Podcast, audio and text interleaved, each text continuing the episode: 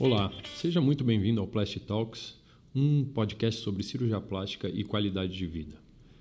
Dando sequência à nossa série sobre reconstrução mamária, que a gente conversou que ia falar sobre um pouco, um pouco mais sobre a reconstrução de mama, vamos falar então sobre o, a reconstrução com retalhos. O que, que é um retalho? Para que, que ele serve? Do que, que ele é composto? Para quem ele é indicado? Em quem que a gente vai usar um retalho? Bom, Conceitualmente, um retalho, bom, conceitualmente um retalho é uma porção de tecido qualquer que tem a vascularização própria, ou seja, o sangue é, não depende de outras regiões para chegar. Então, o sangue ele entra no retalho a partir de um pedículo, ou seja, de vasos que vem de algum lugar. Então, é, a, a, a, maior indicação disso em reconstrução de mama é a gente usar o tecido do abdômen, né? então o retalho abdominal, é, e a gente transfere isso para a mama por alguns, algum, de alguns métodos, e a gente faz é, então essa pele e a gordura da barriga virarem uma mama. A gente usa isso para alguma, alguma. A gente usa algumas técnicas para moldar esse tecido, certo? Quais são então as vantagens dos retalhos? Né? O, o, retalho, por ser um tecido vivo, ele é a coisa que mais se assemelha a, ao tecido que foi perdido da mama. Então, quando a gente quer fazer a reconstrução da mama, se a gente usar os próprios tecidos da pessoa, a gente vai ter uma mama com uma consistência muito mais próxima da natural e a gente vai ter uma mama com um movimento muito mais próximo da natural, com a cor mais próxima da natural. Então, o, um dos princípios principais da cirurgia plástica a gente chama de é, reconstruir é, like with like, ou seja, a gente reconstrói o que foi perdido com aquilo é, que seja o mais próximo disso. Né? Então, para mulheres que a gente que tem mamas muito grandes, a gente poderia bipartir a mama, dividir ela ao meio e aí fazer o transplante dessa outra mama para reconstruir a mama. Mas isso é uma raridade, né? Isso aí acontece em casos muito, muito específicos. Então, o que a gente tem são é, a pele da barriga, ou a pele das costas, a pele do bumbum, do glúteo, a pele da coxa. Então, virtualmente, qualquer tecido do corpo pode ser transplantado para a mama e ser é, moldado, mimetizando aí uma mama. Bom, seguindo então com as, as grandes vantagens que a gente tem do uso dos retalhos, uma outra é a possibilidade da gente conseguir também fazer a ligação dos nervos desse retalho, então dos nervos que levam sensibilidade para a pele da barriga, e aí a gente consegue ligar isso em um nervo do tórax, na área da mama, onde foi perdido, e trazer alguma sensibilidade para esse retalho. Então, é, essa é a, a, grande coisa que a gente tem de vantagem, que é a, a questão de ser o mais semelhante possível do tecido perdido. Né? Essa seria então a, a característica principal. A segunda característica que é muito legal é a resistência que esses tecidos têm à radioterapia. Então, como a gente viu no episódio anterior, no, de reconstrução mamária com implantes, a gente tem uma, uma contratura capsular, né, que é o endurecimento da cápsula quando a gente associa implante à radioterapia. A outra questão é a resistência à infecção. Então, se eu tenho um tecido do meu próprio corpo reconstruindo a minha mama, o que, o que acontece é que se eu tiver uma infecção diferente de uma coisa sintética, como o, o, retalho ele tem sangue chegando nele, o que acontece é que eu consigo tratar uma infecção e eu tenho uma resistência muito maior também aos efeitos da radioterapia. O que não significa que o retalho também não sofra, né? A pele da paciente quando faz radioterapia, ela fica avermelhada, a gente tem alguns efeitos, né? ela fica mais seca, mas a gente tem uma resistência infinitamente maior do, do, dos, dos próprios tecidos aos efeitos da radioterapia. E por último, e é uma coisa que eu estava esquecendo, que é a vantagem, especialmente quando a gente está lidando com o retalho abdominal, com o tecido da barriga da paciente, Uma vantagem grande é pacientes que têm uma grande sobra de pele nessa região e, e, e gostariam de usar isso para fazer a reconstrução de mama, o resultado para o abdômen basicamente é a mesma coisa que se a gente estivesse fazendo uma dermolipectomia abdominal ou uma abdominoplastia estética. Então a gente tem a retirada do excesso de pele daquela pochete ou da barriguinha da paciente, ela fica com a barriga mais reta, e melhora o contorno e aí tem uma cicatriz lá. Mas então, qual é a desvantagem de usar retalhos e por que, que a gente não usa isso em todas as pacientes? Mais uma vantagem que eu esqueci de falar é que quando a gente compara a evolução dos retalhos é, em todos os trabalhos que foram feitos, do ponto de vista evolutivo, do ponto de vista de naturalidade, de satisfação, a gente tem que os retalhos eles ganham no nível de satisfação, no nível de naturalidade, quando a gente compara é, eles com qualquer outro tipo de reconstrução. Então, desde a paciente que não faz nenhuma reconstrução até a paciente que faz uma reconstrução perfeita com, com implantes, com expansores, como a gente discutiu lá atrás, é, a gente tem que os retalhos eles têm um índice de satisfação maior. E no longo prazo, quando a gente passa de um, dois anos de análise, isso se mantém só, só uh, isso, a gente só tem vantagem para o lado dos retalhos. Por quê? Essa é a reconstrução mais longeva que eu posso ter. O implante, pelo fato dele ter contratura, dele ter um desgaste, dele ter ruptura, ele necessariamente vai ter que ser trocado ao longo da vida da paciente e o retalho não. O retalho fica, ele envelhece ele muda junto com a paciente e a gente tem um comportamento de tecido mesmo, né? E agora então vamos às desvantagens do uso dos retalhos. Então a gente tem algumas desvantagens. A primeira é que de onde eu tiro o, o, o tecido para fazer o transplante, para fazer a reconstrução mamária, eu crio uma cicatriz e potencialmente eu crio uma área de deformidade. Então tem gente que não quer ter nenhuma outra cicatriz que não seja a da mastectomia. Essas pacientes são candidatas à reconstrução com implantes ou com expansores. Então a gente não vai tirar tecido de outros lugares em pacientes que não querem ou em pacientes que não precisam fazer uma reconstrução de mama, que elas não precisem de mais tecido na mama. A, então, as pacientes que suportam uma reconstrução só com expansor ou só com implante, elas vão fazer pelo motivo da gente não gerar uma cicatriz em outra área que não a área da mama que vai ser operada. Essa é a primeira questão. A segunda é que além da cicatriz, eh, quando a gente tira especialmente pele da região da coxa e da região do glúteo, né, do bumbum, a gente pode deixar uma deformidade no contorno.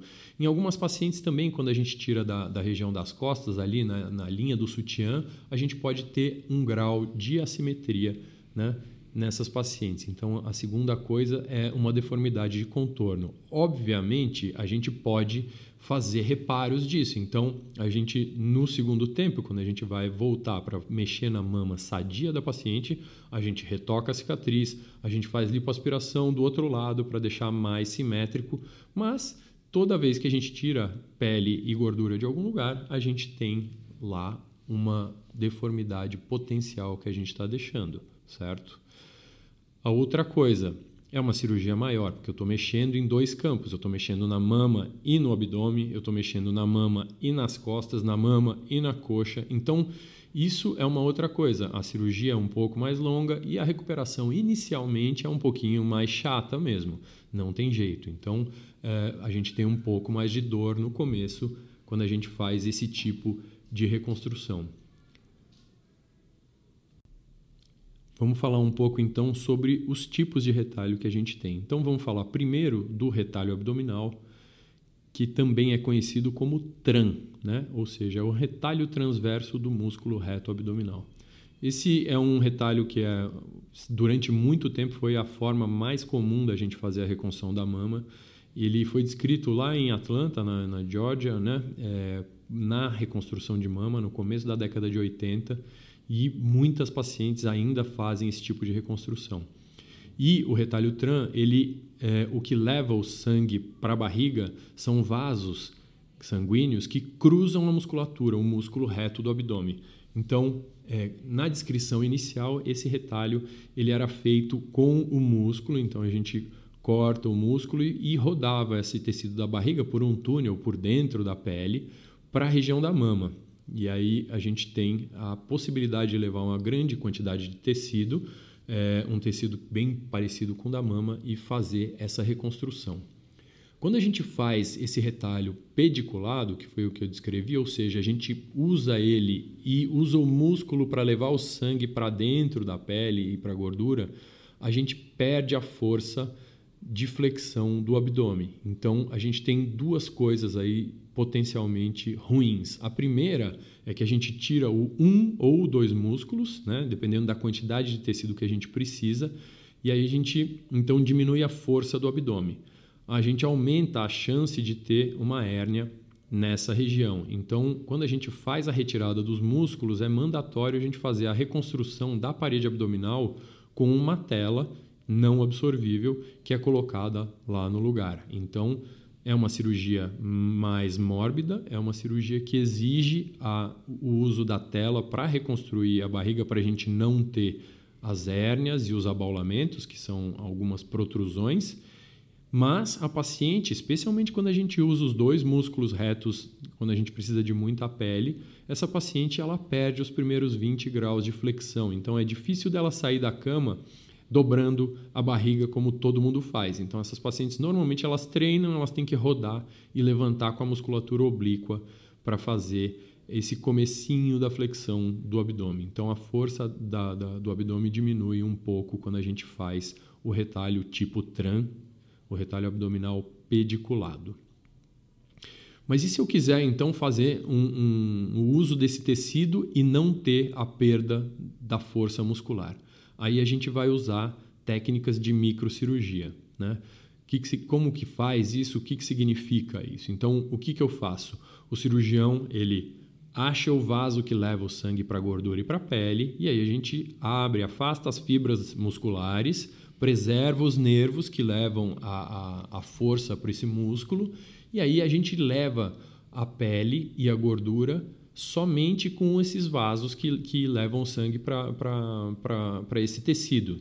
E aí, lá na região da mama, a gente acha uns vasos, normalmente os vasos torácicos internos ou mamários, e aí a gente é, expõe esses vasos e com a, o auxílio da microcirurgia, então no microscópio a gente faz a ligação desses vasos, é, voltando então o fluxo de sangue para esse tecido, certo? Então, quando eu faço isso, eu tenho uma lesão muito pequena, mínima da musculatura e eu tenho uma chance muito menor de ter complicações relacionadas à perda de força e hérnias na parede abdominal. Então, isso é o que mais se assemelha a uma abdominoplastia estética, certo? E aí, como eu não tenho que fazer nenhum túnel da barriga para dentro da mama, eu também tenho uma definição muito melhor do sulco inframamário. Então, essa é uma mama que fica realmente com uma, uma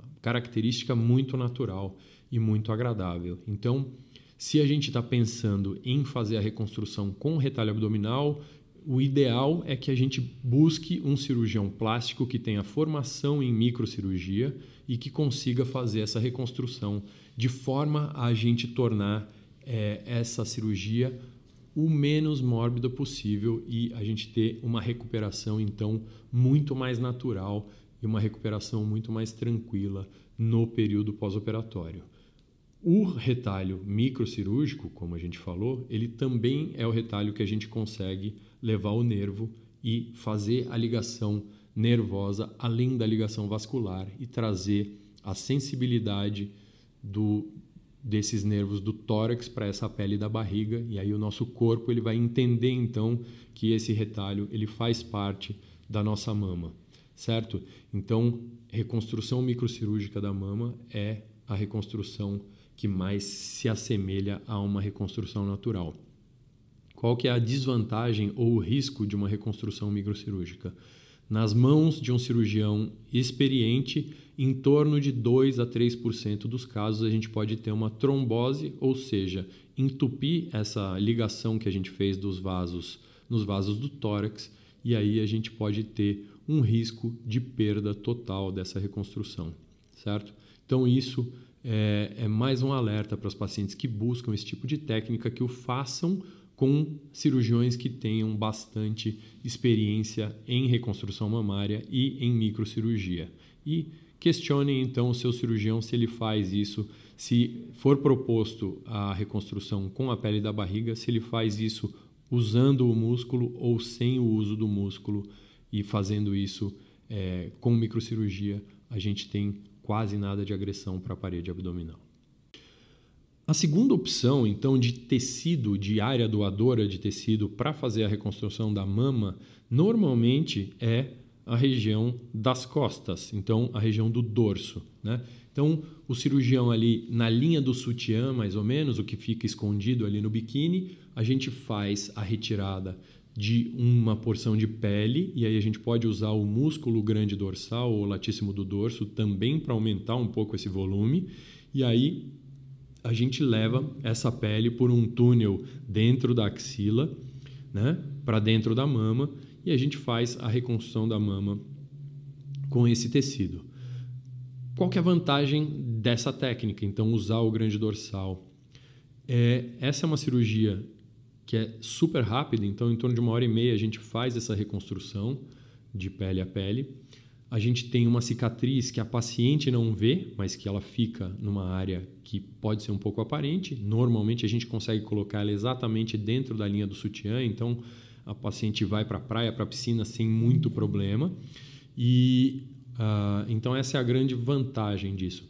A desvantagem é que a região das costas, normalmente a gente não tem uma grande quantidade de tecido. Então, quando a gente quer fazer a reconstrução da mama somente com tecido das costas, a gente precisa lançar mão de alguns artifícios. O principal é fazer um enxerto de gordura, que é a, a gente chama isso de lipoenxertia. Então, ao mesmo tempo a gente faz a retirada dessa pele das costas, das costas, desculpa, dessa pele das costas, a gente faz uma transposição para a região da mama e aí uma pequena lipoaspiração, a gente pode já colocar gordura dentro dessa pele, dentro, né? ou seja, na região da gordura, na região do músculo, e aí a gente faz um aumento bastante grande dessa área. Então eu consigo colocar aí mais ou menos uns 250 é, ml de gordura e essa gordura ela tem lá a sua reabsorção de mais ou menos uns 25, 30%, mas a gente já tem um volume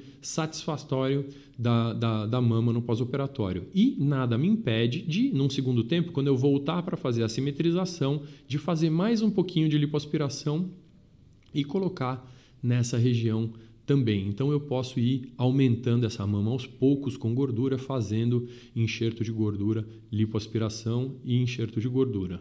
É, para as pacientes que têm muito, muito pouca gordura ou é, que têm é, muito pouco tecido nessa região, normalmente aí a gente vai fazer a reconstrução com o auxílio de um implante de mama. Então a gente traz a pele das costas e associa um implante de mama, uma prótese de silicone, como a gente discutiu lá no primeiro episódio sobre reconstrução de mama, a gente faz essa essa associação. Então, essa é uma reconstrução composta ou híbrida, certo? Eu faço o uso de um aloplástico, que é a prótese de silicone ou o expansor, e a pele das costas para fazer essa cobertura. Então, é, por um lado, eu tenho um tecido bom, bem vascularizado, por outro, eu tenho um implante de silicone com todas as, as coisas negativas associadas a eles. Então a gente tem as duas possibilidades: a possibilidade de uso do grandorsal solo, ou da gente colocar gordura nele, ou da gente colocar um implante de silicone para aumentar o volume dessa região também. Ok? As outras opções de retalho que a gente tem para fazer a reconstrução, como a gente já disse, são as áreas doadoras da região do glúteo. Então a gente tem a região glútea superior, a região glútea inferior, que é perto do sulco glúteo. A gente tem a região posterior da coxa, que é um retalho chamado de PAP, da artéria femoral profunda, e a gente tem a região do meio da coxa, que é aquela gordurinha que os americanos chamam de TUG, né, que é o retalho transverso do músculo grácil. Todas essas regiões, elas permitem que a gente tire uma certa quantidade de tecido para reconstruir a mama, mas elas são pouco aceitas aqui no Brasil porque essa é uma área que as brasileiras gostam bastante. Então é muito raro a gente usar essas regiões. Então a região glútea é, superior a gente fez alguns casos ali no, no, logo depois do final da residência, nos anos 2000 e, entre 2005 e 2010. É, da região glútea inferior é, um pouco depois e quando a gente tem é, pacientes que não têm disponibilidade de pele na barriga ou no dorso, elas não querem ou elas preferem, a gente normalmente usa o TUG, que é esse da região do meio da coxa, aquela gordurinha, mas normalmente esses são retalhos relativamente pequenos, então eles não têm um grande volume, e aí a gente faz também, é isso é uma necessidade é, a gente só consegue fazer isso com microcirurgia. Não tem como eu tunelizar uma pele da região do glúteo para a região da mama. Então, só quem faz isso é quem tem o treinamento em microcirurgia, certo? Então, os retalhos da coxa e da região glútea, normalmente eles são retalhos de exceção para a gente fazer a reconstrução da mama e normalmente pacientes com mamas pequenas ou então com reconstruções bilaterais. Aí a gente vai lançar mão desses retalhos que são retalhos mais raros e mais difíceis tecnicamente, ok? Tem mais uma coisa que eu esqueci de falar nas vantagens, mas que é, é mais um lembrete, porque isso é uma coisa que a gente comentou num outro episódio, que é o episódio do tratamento do linfedema. Então, muitas, não muitas, mas assim, até 30% das pacientes que fazem um esvaziamento axilar por causa do câncer de mama podem desenvolver o linfedema, que é o inchaço do, dos braços, né? E não só nos braços, mas pacientes que fazem outros tipos de tratamento podem ter linfedema na perna também. Então, quando a gente faz a reconstrução com retalho, especialmente com retalho abdominal ou com o retalho grande dorsal das costas, a gente pode associar aí o transplante de linfonodos para ajudar também o tratamento do linfedema, ou seja, a gente pode levar os linfonodos, né, os gânglios linfáticos que drenam a parede abdominal para dentro da axila e ajudar essas pacientes então a lidar com o inchaço, com o aumento de volume e com infecções de repetição que elas podem desenvolver nessa, nesses braços depois da retirada da, dos gânglios por causa do tratamento do câncer e também por causa da radioterapia. Então, essa é mais uma das vantagens que a gente tem de fazer a reconstrução da mama com o uso de retalhos. Bom, é, isso era mais ou menos o que eu tinha para falar sobre a reconstrução de mama com o uso de retalhos. Então, para a gente resumir, é o uso dos próprios tecidos da paciente para a reconstrução da mama, com as vantagens de ser a reconstrução mais natural possível a reconstrução mais longeva e de ter os maiores índices de satisfação quando a gente compara com os outros tipos de reconstrução. E desvantagens, a gente tem cirurgias um pouco mais longas, com cicatrizes em outras áreas, e a necessidade, é, quando a gente usa microcirurgia, da gente procurar um cirurgião que seja especializado e que tenha o treinamento para reconstrução microcirúrgica. A gente ainda tem é, alguma coisa para falar sobre a reconstrução de mama, sobre é, o uso de enxerto de gordura, reconstrução híbrida, é, pressão negativa. A gente tem algumas coisas para falar, então acho que a gente finaliza isso num próximo episódio. É, um, como se fosse um, um mix de técnicas para a gente falar então também sobre é, o segundo tempo, sobre a simetrização. A gente pode falar um pouco mais em episódios futuros, ok? É, vou pedir para vocês avaliarem é, o podcast para quem achar que ele foi útil, para escrever uma avaliação, dar cinco estrelas se achar que, que, que foi útil, comentar com alguém, compartilhar. Né? A gente está disponível no Apple Podcasts, no Stitcher, no Spotify, Google Podcasts ou em qualquer outra é, plataforma que disponibilize os podcasts. É, a trilha sonora é do Beto Montag, meu irmão, também está disponível na, na, no Spotify e no Apple, no Apple iTunes, para quem quiser fazer o, o download. Tá ok? Até a semana que vem, muito obrigado, tchau, tchau.